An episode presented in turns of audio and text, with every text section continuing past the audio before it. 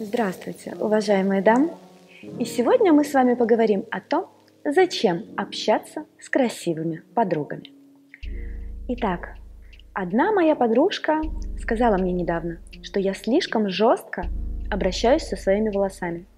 Она тоже блондинка. Я стала блондинкой недавно. И мои волосы, когда были в своем цвете, они как-то прощали к себе небрежное отношение.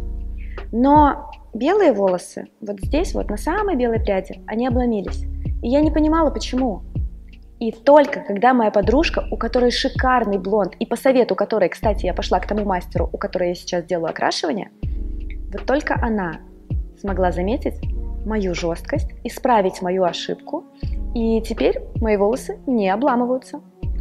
А также она же подарила мне кольцо, которое у меня сейчас на безымянном пальце. Вот фоточка вам этого кольца поближе. На нем написано «You are stronger than you think». И это кольцо помогло мне понять, что я хочу носить кольцо на безымянном пальце. И однажды его заменит кольцо от того самого мужчины. Если бы не эта девочка, эта мысль вообще бы не пришла ко мне в голову. Еще одна моя подружка рассказала мне, что она прям транслирует своему мужчине, то, что она не откладывает деньги в отношениях с ним. Потому что если она будет откладывать деньги в отношениях с ним, значит она не уверена в их завтра. И ее мужчина это принял.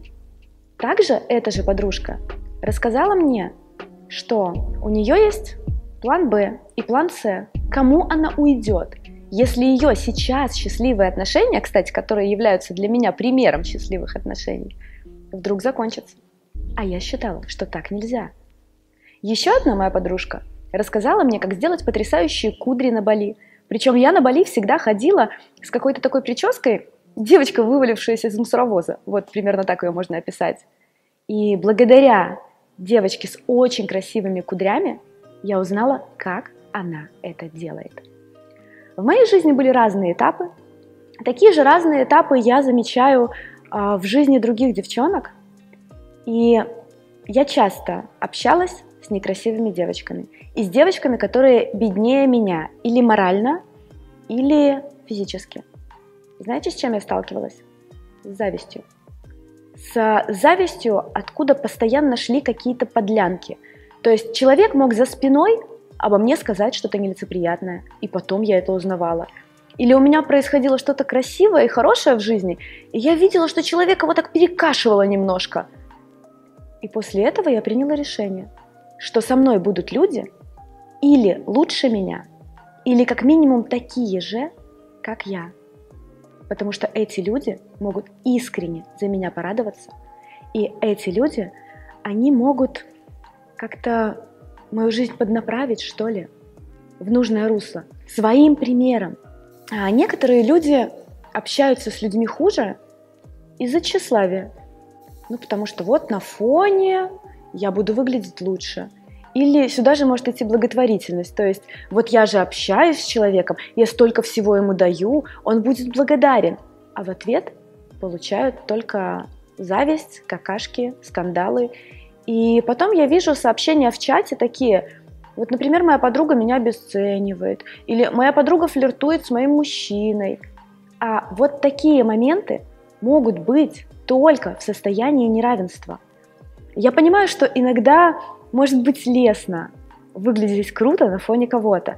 Или, возможно, вы даже не отдаете себе отчета в том, что вы выбираете себе людей в общество, которые хуже вас. Такое бывает. Это бывает не от очень хорошей самооценки. Конечно же, я не говорю вам общаться с девушками, не дай бог, которые посмотрели на вашего мужчину. Также я очень прошу вас не общаться с людьми, которые вас не поддерживают в каких-то ваших жизненных ситуациях, потому что очень важно, чтобы твой друг на любую твою ситуацию сказал, да пофиг, да ладно, я бы тоже так сделал, или что бы ни случилось, даже если ты не права, я буду за тебя. И Вообще твои идеи человек должен поддерживать. Или если он входит в твою жизнь с конструктивной критикой, он должен спросить, есть ли в твоем сердце сейчас место для этой конструктивной критики, во-первых. Во-вторых, может ли он сказать свое мнение сейчас негативное? Потому что иногда, ну это не в тему, даже из добрых побуждений, И ваши друзья должны быть тактичными и этичными. Вообще в плане мужчин это такая интересная штука, потому что дружить могут только те девушки, у которых разные вкусы на мужчин. Ну, например, детский сад или пенсионный фонд, хачи или арицы, блондины.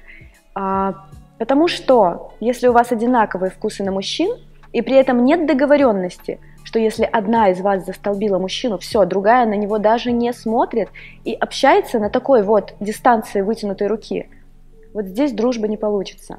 Дружба рождается там, где нечего делить. Но при этом каждый человек должен стремиться к росту и развитию. Глядя на своих красивых подруг, я заметила, что на всех своих фотографиях они накрашены. И я пошла на курсы макияжа. Глядя на красивых блогерш, которые мне нравятся, и которые живут на том уровне, на котором хотела бы жить я, я увидела, что у всех у них сделанная грудь. И я решилась на этот шаг – очень важно иметь насмотренность в том, куда ты стремишься. И в плане красоты твоя насмотренность ближайшего твоего круга – это очень важная насмотренность, которую нельзя обесценивать. Помним, пожалуйста, что мы должны стремиться к росту и развитию, а расти мы можем только с людьми, которые в чем-то превосходят нас. Потому что мы за такими людьми тянемся. Мы таким людям пытаемся соответствовать. И с такими людьми тоже можно походить и в пижаме, и где-то с а, нерасчесанными волосами. И таким людям тоже можно поныть и поплакать. Но большую часть времени вы все-таки будете развиваться. Напишите мне, пожалуйста, в комментариях, дружите ли вы с красивыми женщинами? Есть ли в вашем окружении красивые подруги? И если есть, то почему? И также, если нету, что вам мешает дружить с теми людьми, которые красивее вас? Самые интересные комментарии по статистике я запилю. Всем спасибо, у меня все.